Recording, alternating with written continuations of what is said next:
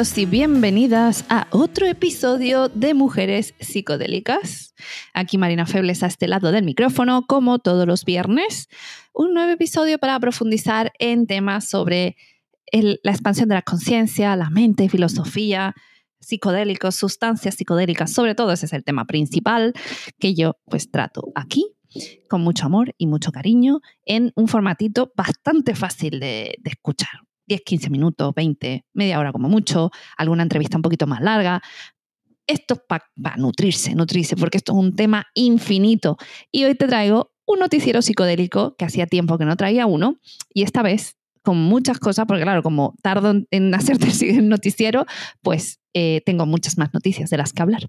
Entonces, bueno, hay un artículo primera noticia de hoy. Bueno, no que no es una noticia como tal, pero me gusta el enfoque de este artículo que habla de los psicodélicos y la longevidad, un enfoque holístico o una aproximación holística para vivir más tiempo. Entonces, este artículo yo te lo voy a dejar vinculado en el link en la bio, en la bio no, ay Dios mío, ni que fuera esto Instagram, en la descripción del episodio y tiene todo el sentido del mundo. Al final, lo que, eh, digamos, se expresa en este eh, artículo es que muchos de los problemas de salud mental y de otros tipos de, problemas que experimentamos nos llevan a la muerte, a morirnos antes de tiempo.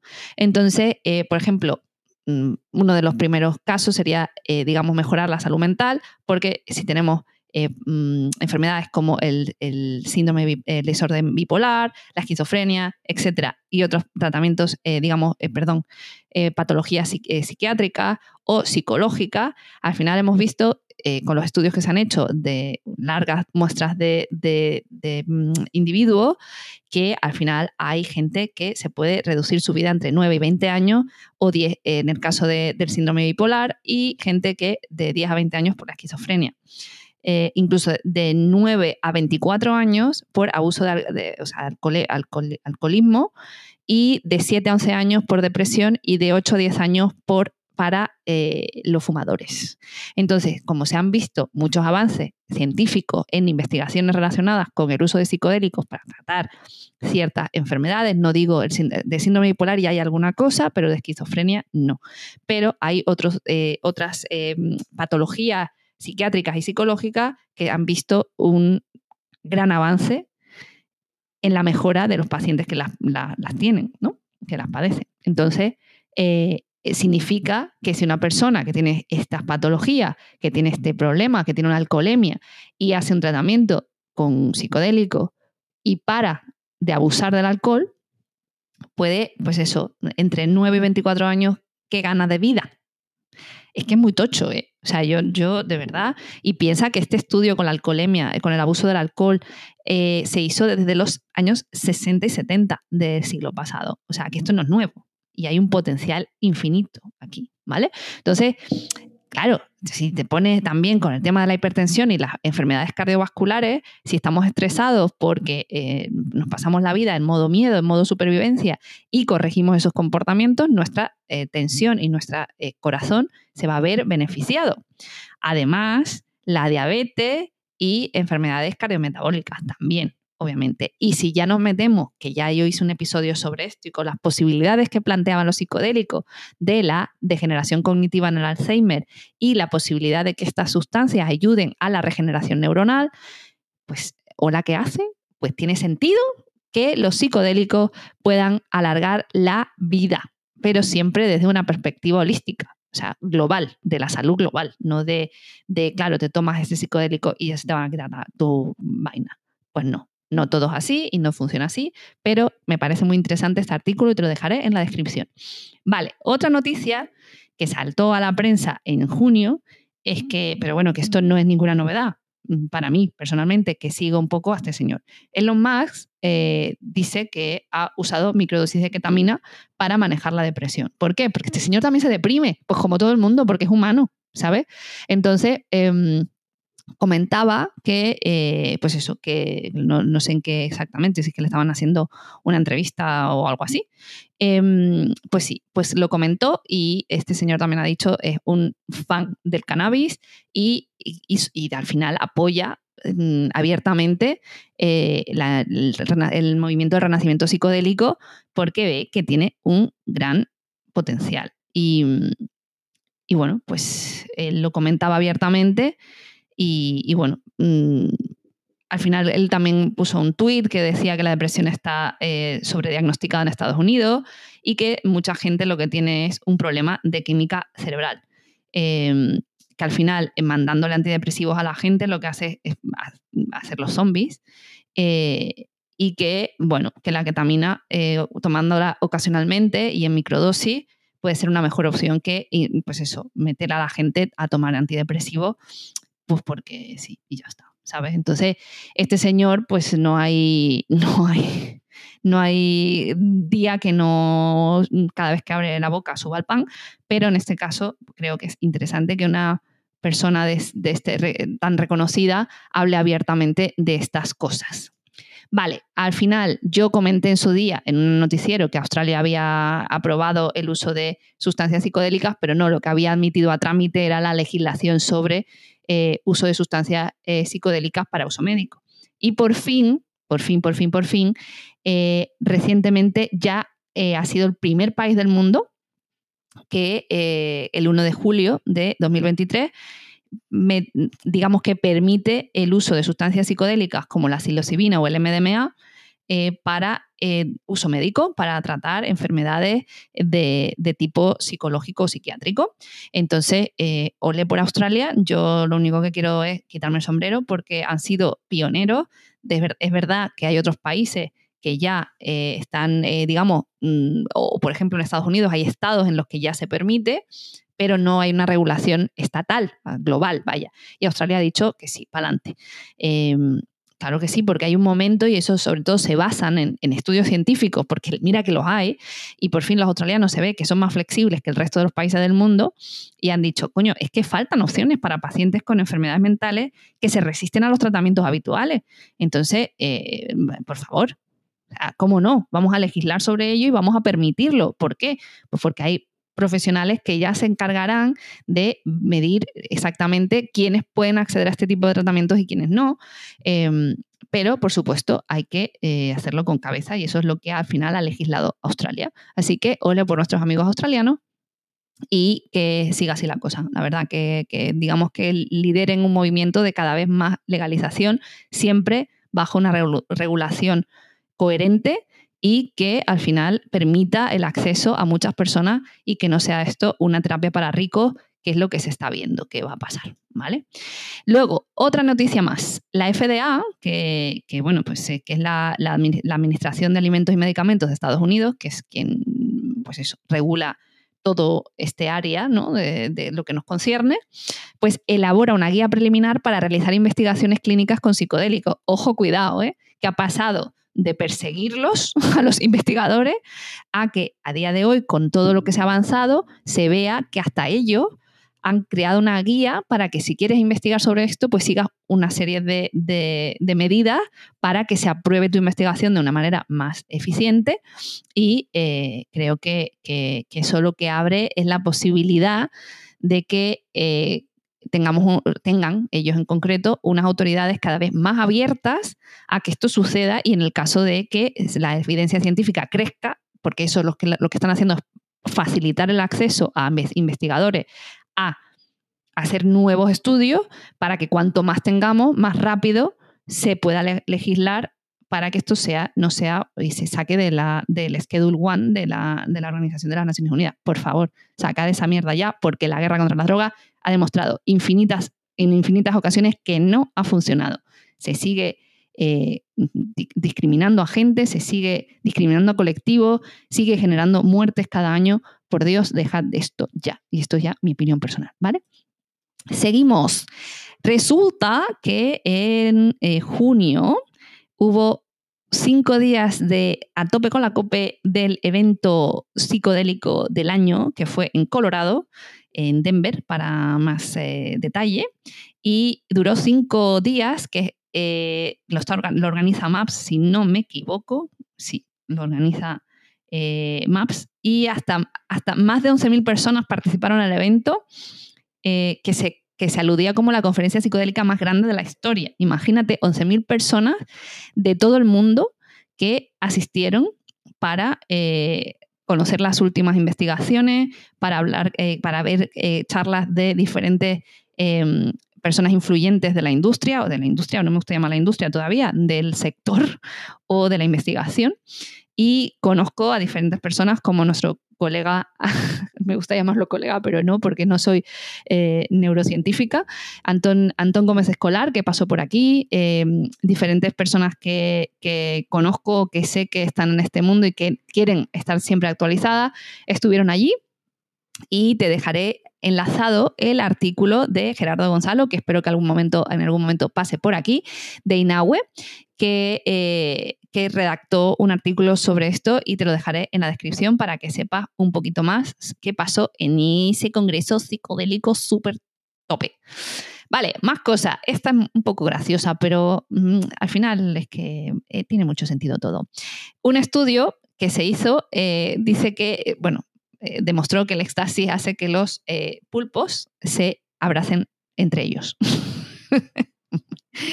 Eh, no sé, vale. Hay, que pensar que se, escogió al, pulpo no por amor al arte, sino porque tiene una inteligencia bastante remarcable. entonces, este estudio que se hizo en 2018, los investigadores de la John Hopkins, que siempre sale por aquí porque están a tope con la COPE, intentaron, pues eso, generar un, estudio para entender mejor el comportamiento que tienen, las reacciones que tienen de comportamiento eh, las personas, en este caso los pulpos, eh, bajo, bajo el MDMA. Entonces, bueno, estos, esto que hicieron, cogieron y diseñaron eh, tres, como tres cámaras conectadas por, un, con una especie de pasillo. una estaba vacía, ¿vale? la otra había una, un juguete de estos de plástico debajo de una, cesta y en el tercera, la tercera cámara está así tipo acuario, había un, iban cambiándolo, un, pulpo criado en el laboratorio que podía ser eh, un pulpo hembra o un pulpo macho, ¿vale? Entonces, em, pues nada, pues cuatro de esos, de, los mm, em, pulpos que formaron parte del estudio, eh, se les puso bajo el efecto del MDMA y, eh, les dieron con una, con una solución líquida, ¿vale? Porque obviamente no les van a dar una pastilla al pulpo, que no se la va a comer. me, haría gracia ver al pulpo comiéndose una pastillita. Eh, entonces, nada, eh, como lo echaron en el agua, pues lo absorben por la, por la branquia o por donde ellos respiren. y nada, entonces em, lo dejaron durante 30 minutos para que le hiciera efecto y luego lo que hacían directamente era que ignoraban por completo esta mm, cámara vacía, la cámara con el juguete y se iban directamente a, por cierto, decir que el pulpo en la tercera cámara estaba debajo de una cesta también. Entonces, em, eh, hay, que, hay, que, decir claramente que eh, los pulpos no son muy sociables. O sea, ellos viven prácticamente en soledad y solo se juntan para parearse y las hembras luego ponen sus huevos y luego, de hecho, básicamente se mueren. Entonces, no son muy sociables, solo viven una vida de soledad. Entonces, em, el, estudio lo que vio es que claramente se iban derechos a la, última, a la última cámara, al último acuario, y se abrazaban con fuerza a la, cesta y estaban todo el rato como intentando tocar al otro pulpo que estaba debajo. Daba igual si eran hembra o macho, ¿vale? Y se pasaban ahí pues todo el rato que podían hasta que se les pasaban los efectos y luego, claro, obviamente no querían estar con el pulpo porque son bastante solitarios. Así que mm, em, de alguna forma replican los efectos que se ven en los humanos, eh, que cuando estamos bajo el efecto del MDMA es la exaltación de, la conexión humana, la exaltación de la amistad y viva la vida. Entonces, um, pues eso es eh, el estudio que me hizo mucha gracia, imaginarme pues eso a los pulpos abrazándose. Luego, eh, como última noticia, sería que eh, una noticia que conocí por Instagram de, de Tercan, que, mola mucho el contenido que ellos comparten, que tiene una academia y demás sobre cannabis, y eh, descubren en Brasil una planta que contiene solo CBD, ¿vale? Eh, descubrieron CBD en una planta brasileña súper común, que es casi como una mala hierba, ¿vale? Que se llama Trema micanta blume. Es un arbusto que crece en gran parte del país y el, biólogo molecular Rodrigo Mouraneto de la Universidad, Universidad Federal de Río de Janeiro encontró CBD en los frutos y las flores de esta planta. Eh, pues eso, mm, que ya se sabe del efecto del CBD y claro, al no venir del cáñamo o del cannabis, haría que fuera mucho más fácil producirla, pero todavía se está investigando la cantidad de, CBD que puede contener y de qué calidad, ¿vale? Em, también eh, hace tiempo se encontró eh, CBD en una planta parecida en Tailandia. Entonces, pues eso, como vio que había posibilidad de que en esa planta se pareciera genéticamente, pues por eso hicieron la investigación y encontraron CBD. Ahora queda a ver si efectivamente puede ser una, fuente más simple, más barata de, generar CBD o mm, no merece la pena. Habría que ver cómo se extrae, la calidad de la molécula, etcétera, etcétera. O sea, no es tan fácil, pero es interesante y por eso te lo traigo aquí. Y creo que, si no me equivoco, eh, voy a revisar Mm, ah, sí, una muy, muy, muy importante también, perdón, eh, que se me escapaba. Eh, por primera vez, las terapias psicodélicas son reconocidas en un documento oficial de la Unión Europea. Ojo, cuidado, que siempre hablo de Estados Unidos, pero esta vez estamos hablando de la Unión Europea. A petición de la presidencia española de la, eh, española de la Unión Europea, el Comité Económico y Social Europeo ha adoptado un dictamen titulado Medidas para mejorar la salud mental, entonces, eh, en este documento, que también te dejaré el enlace en la, en la descripción, incluye una recomendación sobre terapias psicodélicas y te cito a continuación. Con respecto a las terapias psicodélicas, que están surgiendo como una nueva clase de tratamientos innovadores para afecciones como la depresión severa, el trastorno de estrés postraumático y el trastorno por consumo de alcohol, se necesita más investigación en un entorno terapéutico controlado. Eh, este, este eh, Comité Económico y Social Europeo reconoce el potencial de estos tratamientos y solicita financiación específica para promover la investigación, el desarrollo y la eventual comercialización de los mismos. Ojo, cuidado, ¿eh? que es que esto es muy fuerte. O sea, que la Unión Europea haya reconocido en un documento oficial esto eh, y que reconozca el potencial de las terapias psicodélicas, es que es, mm, es un trabajo que ha hecho efectivamente Parea, que es eh, un grupo de trabajo relacionado con el tema de las sustancias psicodélicas, y sus colaboradores, entre eh, los que están Antón Gómez de Escolar, otro beso que se manda de aquí, porque ya es el segundo, em, y claro que ha desempeñado un papel clave para que esto sucediera. Ya, eh, entonces, mm, el, el, resumen este documento apoya el desarrollo de sistemas de salud mental basados en la comunidad, centrados en la persona y orientados a la recuperación y basados en su derecho que prioricen el empoderamiento y la participación activa de la persona en su propia recuperación. Recomienda que el Plan Integral de Salud Mental de la Unión Europea se transponga rápidamente a una estrategia de salud mental de la UE, eh, Unión Europea, que tenga un calendario, responsabilidades definidas y financiación e indicadores de progreso. Y también destaca la importancia de considerar la influencia de los factores socioeconómicos y ambientales en la salud mental dentro del, proceso del semestre europeo y enfatiza la necesidad de mayores inversiones en el sector de la salud como parte de los planes nacionales de recuperación y resiliencia. Así que eh, eh, gracias a, las personas de Parea y a todas las personas que, que luchan cada día para que las instituciones sean conscientes y conocedoras de todos los avances científicos que se están llevando a cabo con los psicodélicos y que de alguna manera se regule o se eh, mm, fomente la investigación para que esto cada vez sea más grande y acceda a más gente y sea, no sea tan, tan tabú, ¿vale?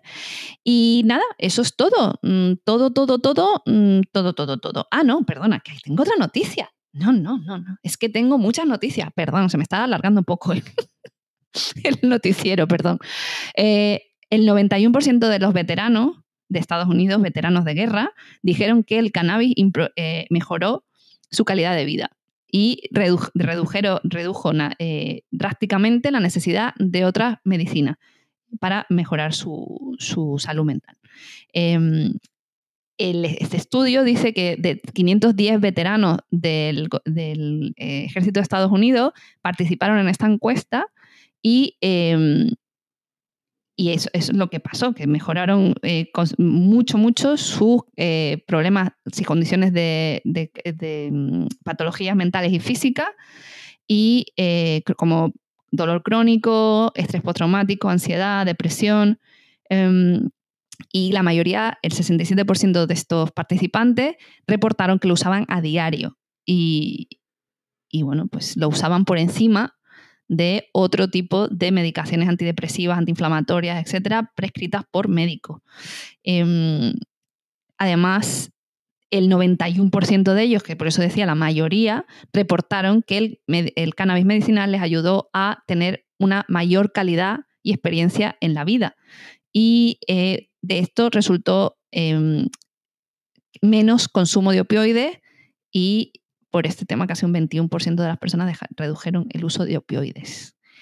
Pero ¿qué me estás contando? O sea, maravilloso. Yo es que no puedo decir más que el cannabis bien usado es una maravilla, ¿vale? Lo dicho, ahora sí, ya termino. Recuerda, redes sociales, Twitter, Instagram, nos puedes encontrar allí y correo electrónico hola arroba mujerespsicodélicas.com, cuéntanos lo que quieras y únete a la comunidad de Telegram que no somos pesados, de verdad que no, que de cuando en cuando hablamos y salen conversaciones interesantes, pero no estamos todo el día ahí jiji, jaja, y venga a hablar, y no, no porque tenemos vida y tenemos cosas importantes que hacer, pero eso es un bonito grupo donde nos podemos conectar y ser más conscientes y encontrar un apoyo y una conexión con personas que están en el mismo punto que nosotros. Algunos no, pero bueno, en general sí. Así que eh, te invito a que participes. Todos los links de estas noticias los encontrarás en la descripción y eh, poco más. ¿Qué te puedo contar? Que gracias, de verdad, gracias por escucharme. Comparte si lo ves interesante. Espero que te hayan gustado las noticias. Y el, noticiero ves que se va alargando, pero claro, mm, te traigo un porrón de noticias del tirón. Y eh, creo que es muy interesante todo lo que la ciencia nos aporta y todas las cositas que se van descubriendo y se van o se van verificando con el paso del tiempo y de los esfuerzos de nuestros queridos científicos. Que besitos y amor y energía para todos ellos que están haciendo una gran labor. Y que tú que, me escuchas, recuerda que la ciencia está de nuestro lado y que, eh, sobre todo, en el caso, en tu caso que me escuchas, si quieres hacer algo de esto, reducción de riesgos, por favor, escucha los episodios del podcast que te doy mucha información de cómo reducir los riesgos en cualquier experiencia psicodélica y en cualquier uso de cualquier sustancia, ¿vale?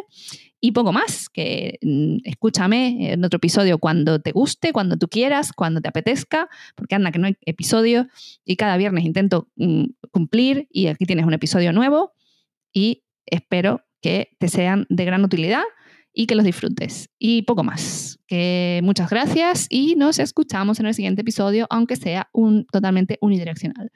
Un besito y buen fin de semana. Las creadoras de mujeres psicodélicas no fomentan el consumo de drogas recreativas ilegales y recomiendan a los oyentes que consulten la legislación de su país para conocer la situación legal de estas sustancias y las posibles sanciones por su posesión, uso o suministro.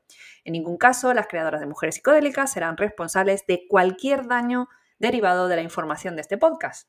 La inclusión de información de sitios web externos no debe entenderse como un respaldo de las autoras del podcast a dichos sitios o a sus propietarios. Y sin más, nos despedimos con un abrazo psicodélico.